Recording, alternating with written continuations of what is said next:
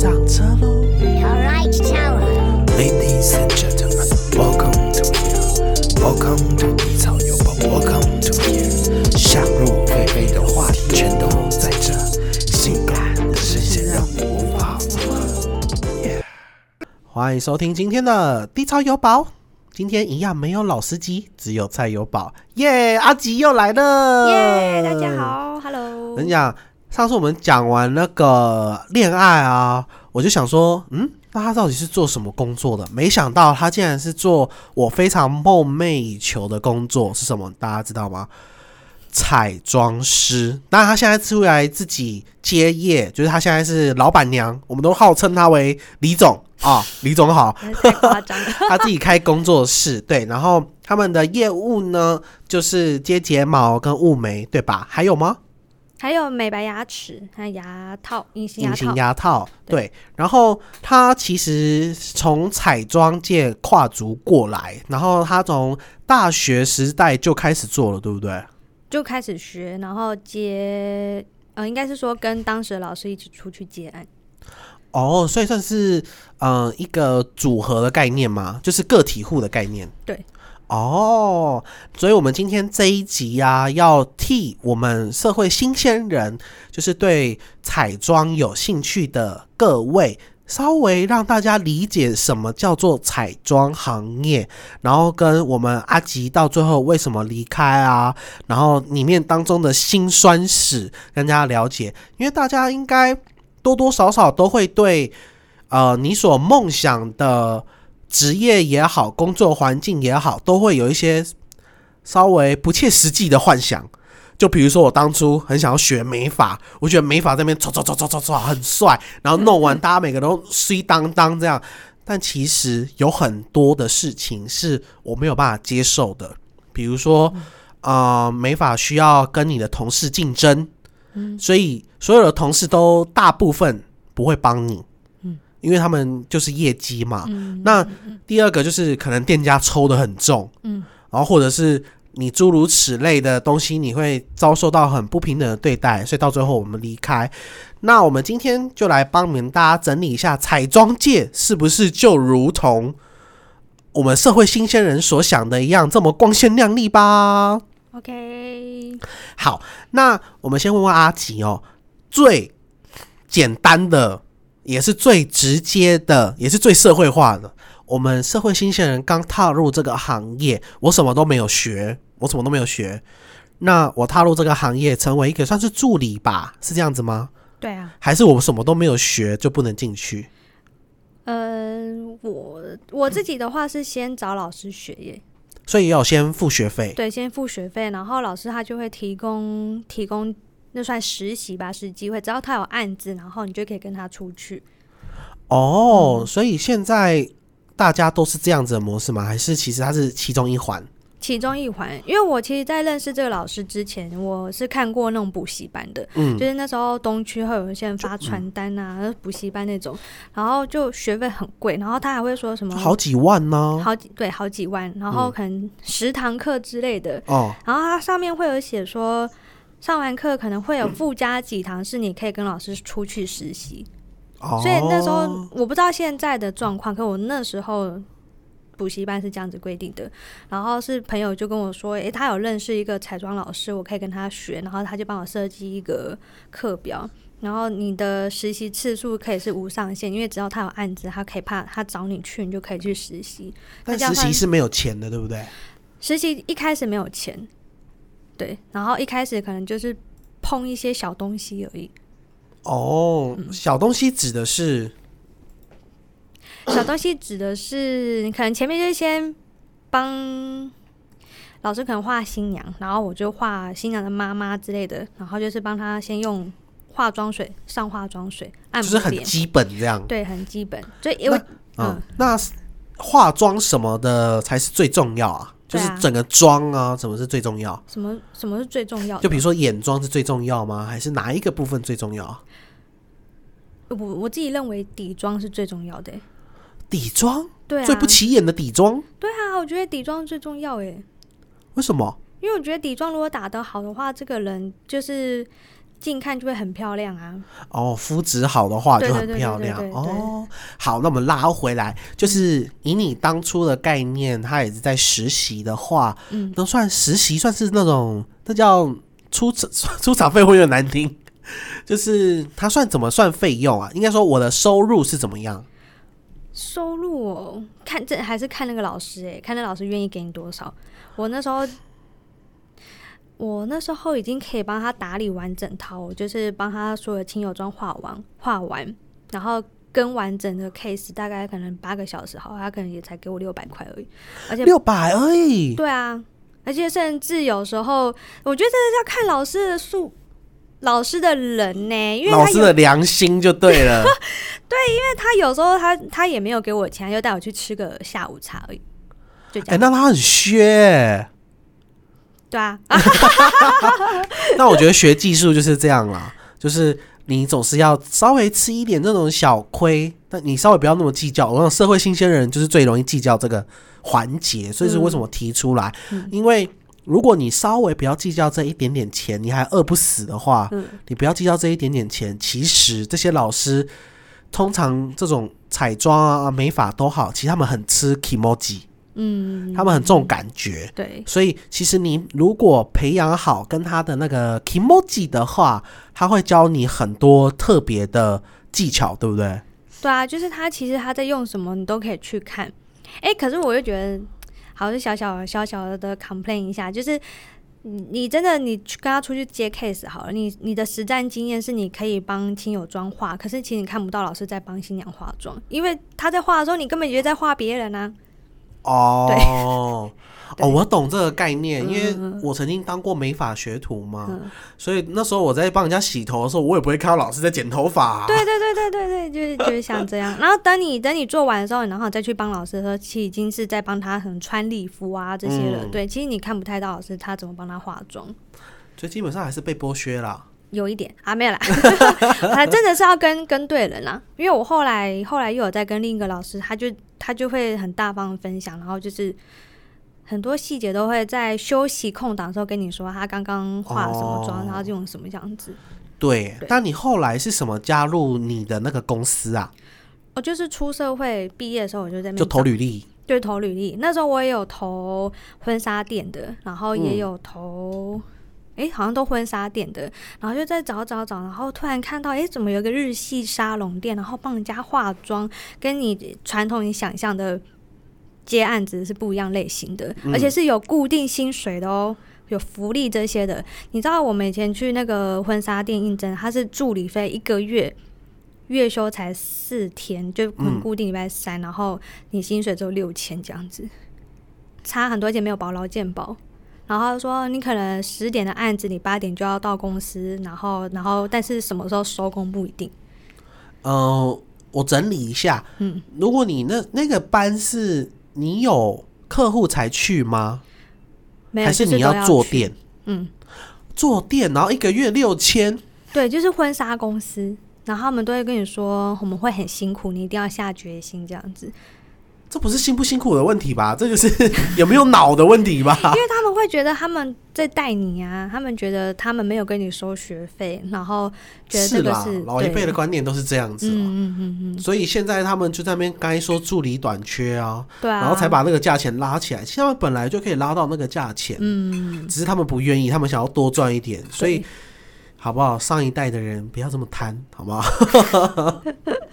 然后后来你加入那个日式的工作室，它算工作室吗？它是一个那时候我去的那一家，它其实有连锁店，它是在日本已经开了十年了，嗯，它在日本两千年就创了，所以它是一个有一个组织系统的再去经营。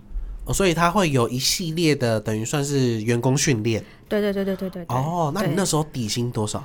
那时候一开始进去试用期就两万三嘛，那过了试用期之后就两万九，哦，那还不错、对，还不错。就是以以一个你经验不丰富的人来说，哦，我怎么忽然讲出还不错这句话，好像有点悲凉。悲凉的原因是因为这件事情已经十年前了吗，没有啦，还没还没还没有十年前啦，呃，二零一三年的时候。啊七年前了嘛。对啊，二零一三年七年前，人家就可以拿到两万九，啊，我现在觉得我拿两万九也不错，那不就代表薪水没有上涨吗？那时候真的两万九会觉得很不错哎、很不错啊。对对对对对对对。那你们工作内容都在做什么？我们工作内容就是我是彩妆师嘛，然后所以我就是负责化妆，然后我们有一个单独项目叫修眉，那修眉收费很贵欸，修一个眉要三百块。就是拿那个修眉刀在那边敲敲没有，敲这我三百块。们我们的修眉方式很不一样，所以我现在已经养成了习惯帮人家修眉，没办法像以前一样拿刀片去帮人家修。它就是一把剪刀，然后一个修眉梳，眉诶眉梳，然后再一个电动修眉刀，然后它修的我觉得蛮细致的。就是他真的，哦我们会是你，你一定要看客人的脸，然后跟他说，哎，你的五官怎么样怎么样，然后你的眉毛原本怎么样怎么样，然后问他想要修什么型，根据他的型去帮他调整。所以基本上它是日系的概念，对日本人才比较那么精致。对，因为我看到台湾的那些通常都是刀片就烤烤烤，只是他把把杂毛修掉而已啦。对对对对对。哦，所以就是不们是会一样。嗯，我们是会帮客人设计个型，然后跟他沟通过，所以也遇到很多很惊人的一些客人，就是把人家眉毛剃个角之类的。就是没有达到他的要求，他就是差一点点，他就是、嗯他就不爽了耶，他真的会不爽，然后就眼睛闭在那边，死都不打开，就是他已经不爽，就在那边，不打开能干嘛？对，然后我们就等下说，呃，那这个你知道，就是我们可能要用一些其他方式，或者请店长出来，然后给他一些傻逼数。好，还是他故意的啊、就有一些人感觉会是故意的，因为有几个客人就是每一个人修他都不他都不满意，他就是一定要日本人出来帮他修，他就是闹脾气闹到日本人出来修，然后最后店长就说：“那不好意思，那以后就是你可以指明，我不会跟你收指名费这样子。哦，我以为说不好意思，下次请你就不要来了。我跟你说，我们超想这样做的好吗？店长不是就有这种职权吗？有啊，我们后来有几个真的是黑名单到大家真的觉得他已经会到店里碍事了，所以就是就是他只要来就跟他说今天预约满了这样子。嗯、那他如果直接到店里呢？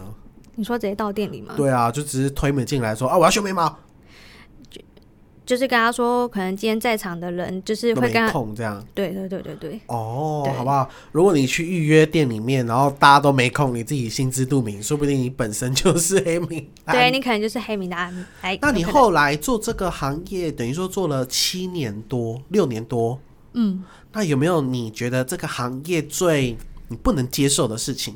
因为大家对于彩妆师都多多少少有一些幻想在，比如说可以见到很多大明星啊，嗯或是比如说自己接案的话很好赚啊，那你觉得呢？很好赚这件事情，我觉得你要很有热情，然后你可以过过那个关，关是指什么？就是当你达到一个收入稳定的状况，其实会有一段嗯很长的时间呢。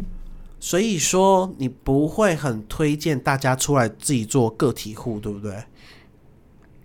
我我觉得我也不会不推荐啦，只是就是他真的必须要很有热情，而且这个热情他在他达成这目标之前，他要兼很多份工作。因为我其实身手身边很多彩妆师，他们可能白天是做不是彩妆相关的工作，然后他们是因为他们还是要生存啊，嗯，对他们会做不是相关工作，然后不然就是有人真的去画酒店，然后画酒店。画酒店小姐就是薪水很低，然后可是他们可以大量练妆，可是酒店有一些环境就是很不好，他就说他那时候就是每天都要吸一些有的没的，哦，对对对对，就有这些、有这样的辛酸史。不。过我听过，我们我曾经做美发业嘛，我听过一些老师，他有去酒店做美发小姐的，不，嗯。那酒店小姐的头发，嗯。他们头发还算蛮好赚的，就一颗头可能四五百块这样，他就上上电棒就可以了，也不用洗。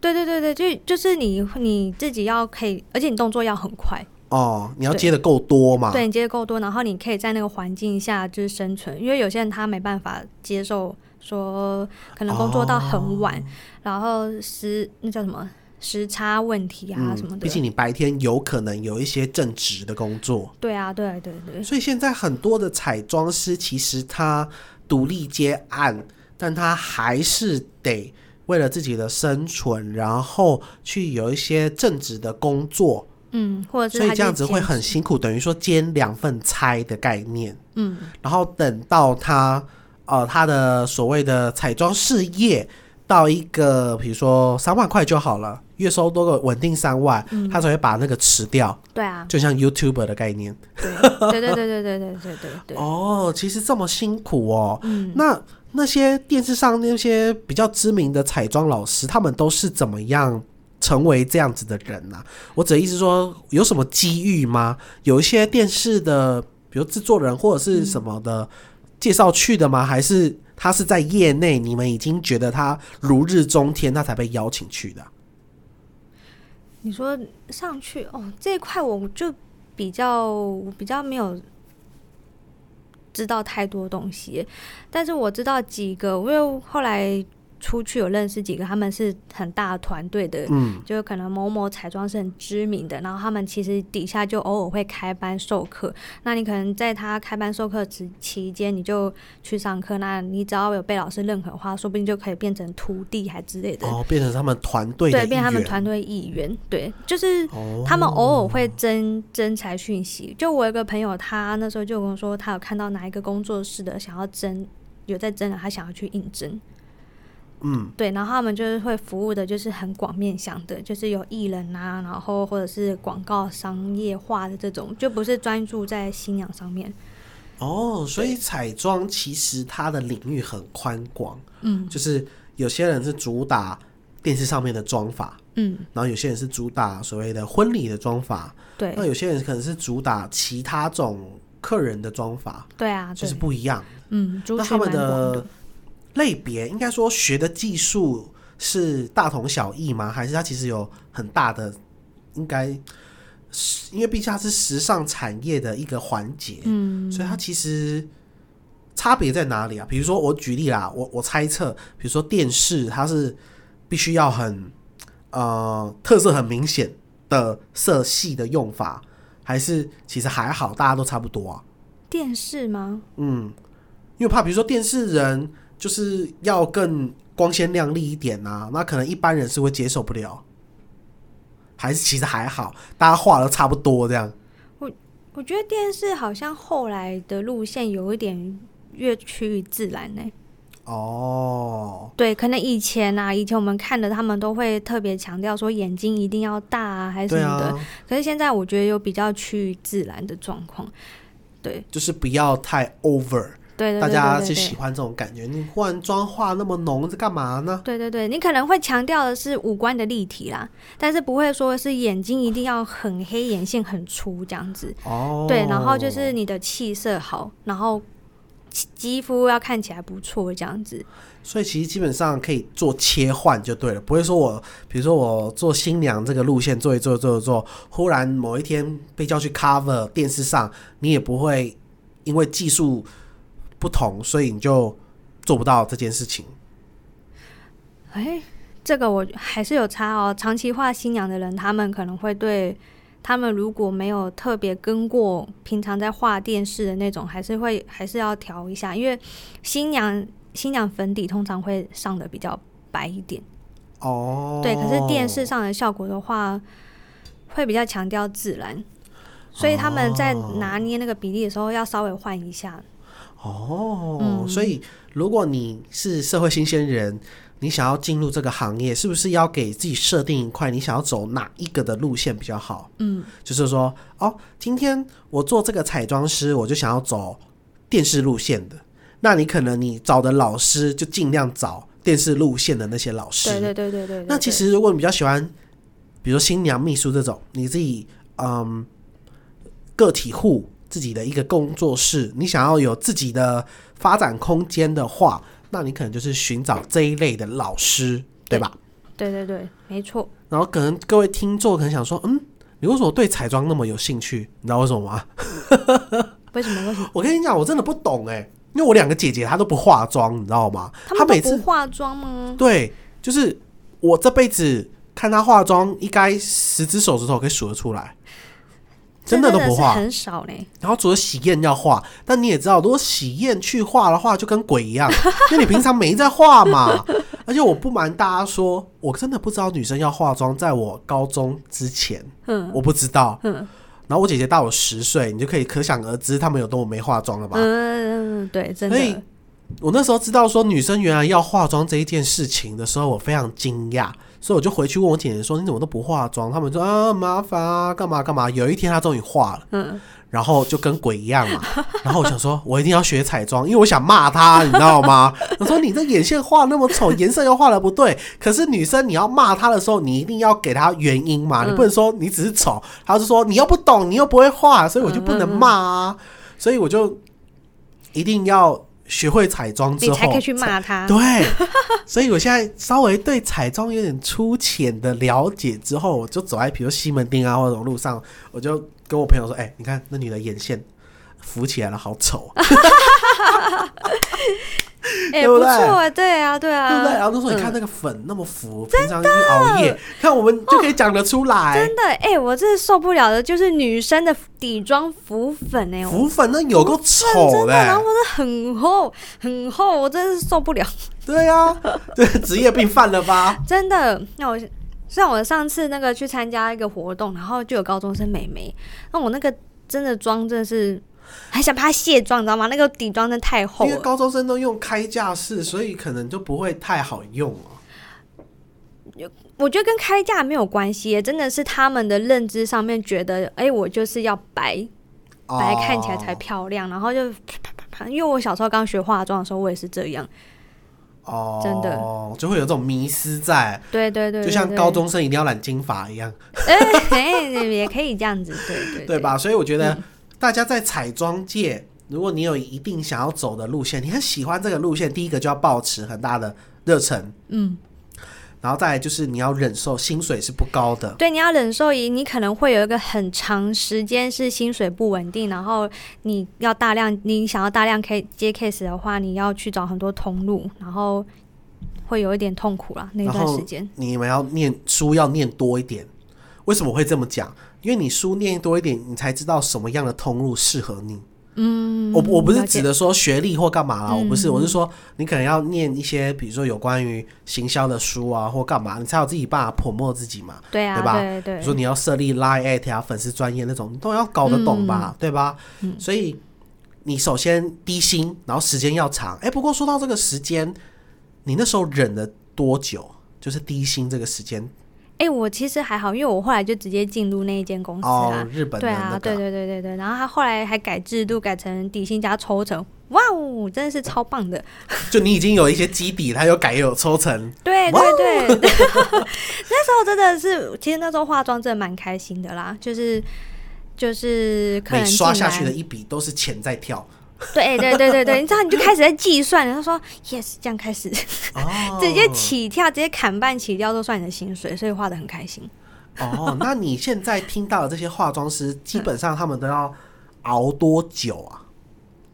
熬多久哦？嗯，比如说两年、三年，哎有失败快的人，快的人大概一年就可以了。就即便再快，也需要一年。对嗯，那也是有很多阵亡的，对吧？对，很多阵亡的，或者是他没有阵亡，可是他没有办法到达你们可能看到说，诶，一个月可能接个每，假如假如那个月大月好了，然后大概八场的新密，他可能就可以月收十万，就是也、嗯也有些没办法像这样子，他都会觉得，诶，为什么他没有办法做那样子？他还必须平日的时候还要去接一些小工作。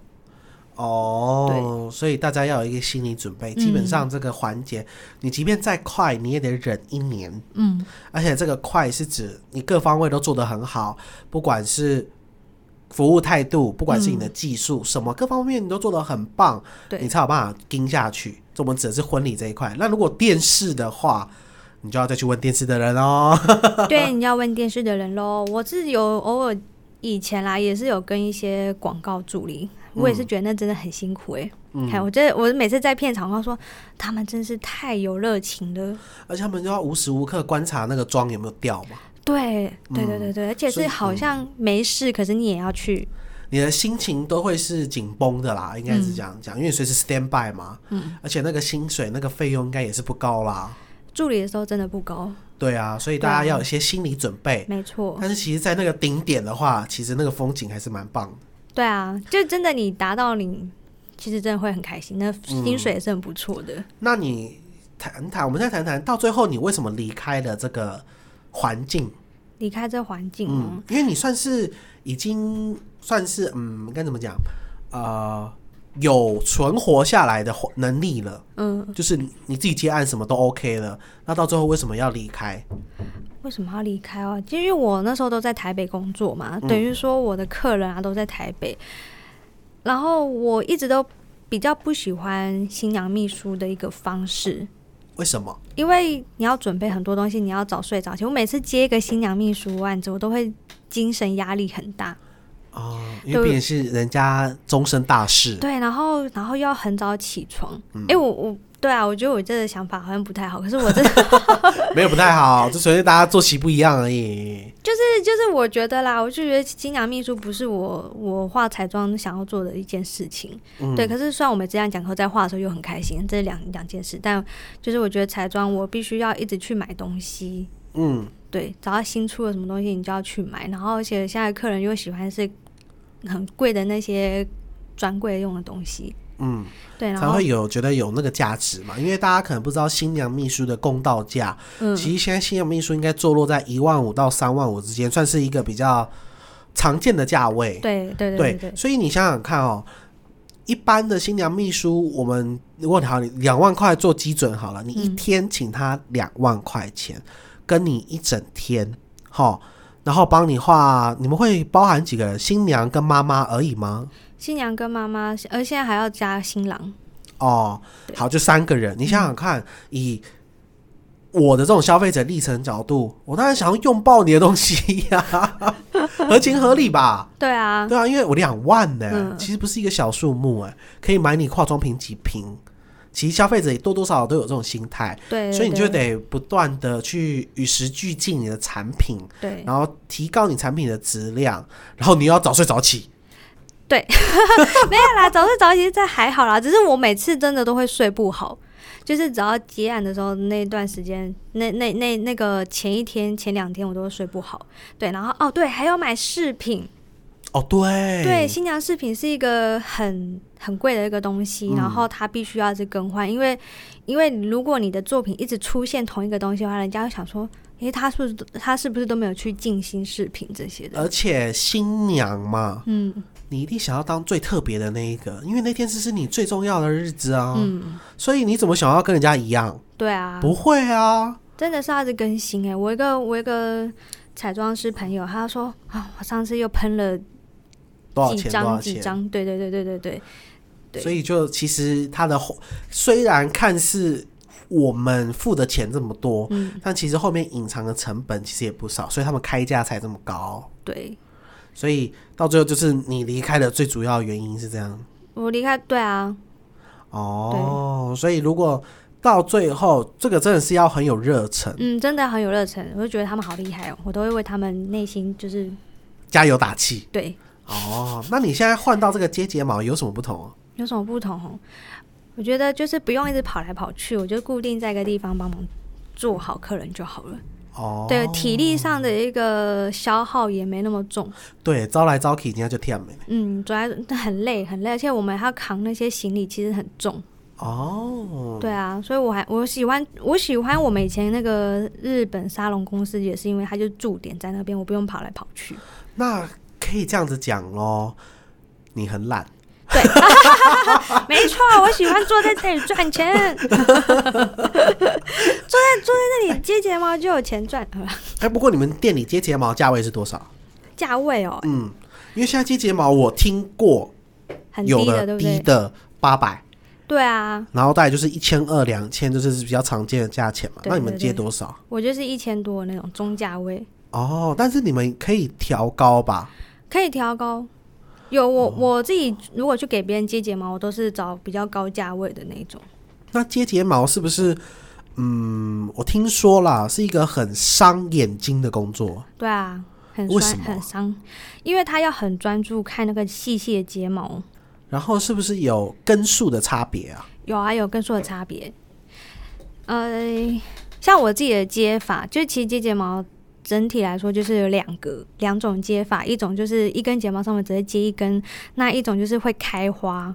就是它一根睫毛上面给插出四到五根睫毛这样子，哦，对，就可以制造浓密效果。可是我是我是最喜欢就是单根单根接，因为它像刷睫毛膏的感觉，比较自然。对，比较自然。嗯，对我喜欢这样的感觉，所以我只有做这个技术而已。那根数的话，哎，我是不是听过都是什么几百根几百根呢？，对，那个就是我刚刚真的都是几百根哦。那种就是开花的，哦，对因为它一次一根上面就四根啊，然后所以你看一个人正常可能大概平均至少会有一边一只眼睛大概至少会有至少会有九十根睫毛，所以如果每一根都四根给它接到满的话，这就是三百多根，诶这么少吗？九十三十六啊，啊两边就七百多根了。哦，对对对对对对，对嘛？哎呀，你干嘛呢？对，所以就呀，吓什么死我了！什么爆能九滴六滴，就是像这样子的那个接法。那你们这样接单根的话，也是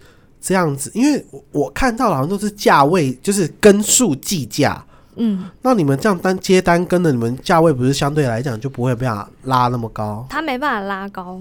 但是如果说像我这种只能接单根的话，我的价位就不能，我价位就一定要把持在一个一定的水水准上面，不然你就是会做的哦。很辛苦。那会不会有人逼你说他一定要多接几根？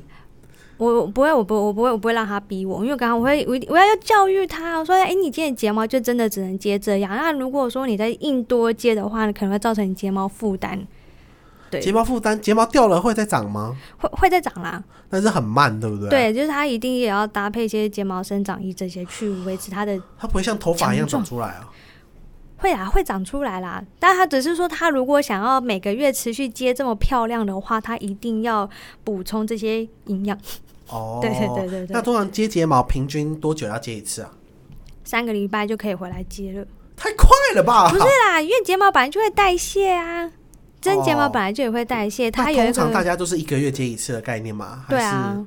对对对，哦哎、我应该是说他想要在一个最完美、最漂亮的状态的话，就要一个月更新一次。差不多，对，就是我们要来看，诶，哪些可能快掉了，帮你整理。然后有时候睫毛长长会乱掉，而且睫毛长长是螺是这样转出去的，所以等，所以它接的睫毛，它如果长长的话，它可能就会东倒西歪。原会造成 Q 猫，不是 Q 猫，只是它长的时候它是这样，嗯，这样子那就是 Q 猫啊，它是直直的啦，只是它转的是。就是那个啊卷心面啊。对啦，对啦，诶，是这样吗？好了，反正它生长方向是这样。哦对，所以它差不多那时候就回来，让我们帮它清洁整理，让它哇还它一双漂亮的眼睛。耶，对啊，一个月都要花一千多，没错，然后为了让自己漂亮，没错。然后嫁入豪门吗？嗯，当然很好喽。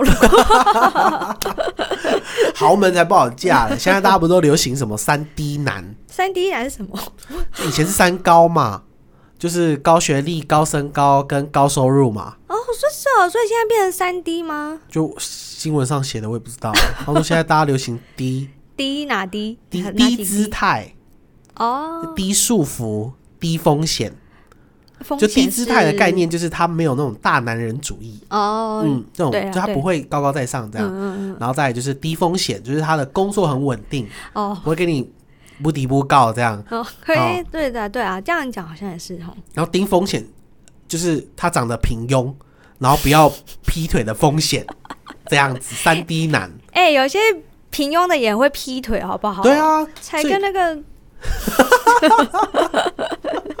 拜托他，这样写的吧，我怎么知道啊？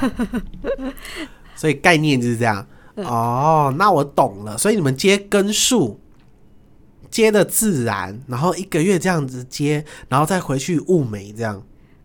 哦，物美物美比较时间拉的比较长啊，因为它是半年哦半年这样子哎、算。我很好奇物美是什么功法啊、什么功法？嗯，就是它是什么原理呀、什么原理？嗯它就是就是大家知道的像刺青，那你说它是怎么入色的吗？嗯，应该说雾眉，人家不是说会渐渐变淡吗？对啊，然后是不是还会去补？对，那如果它是刺青的话，它何必补呢？所以它多多少少跟刺青不太一样吧？不一样不一样，用的色乳颜料不一样，还有深度，嗯，深度这些不一样。所以它的功法是把一层土埋上去吗？还是你们要做很多事情？我们 我们要做对啊，做很多事情。我不懂啊，因为在我们美发界要染眉毛，就是染膏改布对，然后三分钟就把它洗掉，概念就这样。它就是把颜料刺在皮肤表层，用用刺的。嗯，我们就是针片，我们的材料就是针片，嗯，它只是有分手工针还是机器针，然后针片有不同的针片，那看自己习惯嗯，用哪一种针去帮他打，他就是点，我们就是点点刺点刺点刺在皮肤上面。所以你就是把那个算是我们称为染剂好了啦，呃对，如果以头发来说的话，是把那个染膏对抹在在眉毛上，然后你们再用针去刺吗？没有没有没有，我们是粘哦粘刺，粘对刺，粘刺粘刺，哦对对对对，而且我们不是刺在毛上面，我是刺刺在皮肤，那毛会变颜色吗？毛不会变色。那我为什么大家都会变那么浓？是因为皮肤变黑了就对了。你说你说雾完的，嗯，对，因为皮肤变黑，它就像画眉一样啊，画在皮肤上面。哦，so ga，忽 Yeah，然懂了没。错。所以我们回归到最嗯真实的话题，嗯哼，这样子开工作室接的案，会比你在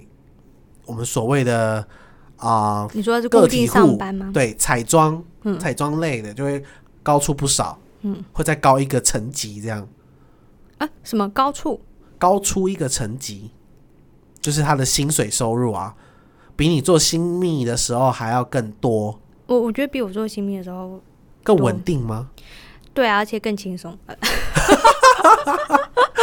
但多不一定会更多，还是基本上都会更多。多不一定多，但是真的还是会看呢、就是你知道，就是哎、可能这个月好，然后下个月下个月普通。因为大家有那个消费周期嘛。对对对，有消费周期。哦，所以以其实来讲，时间成本比较低啦，就是你就在那边，然后他就嗯过来，然后你就弄这样，对对对，不用像新密提心吊胆啊，对压力很嗯大。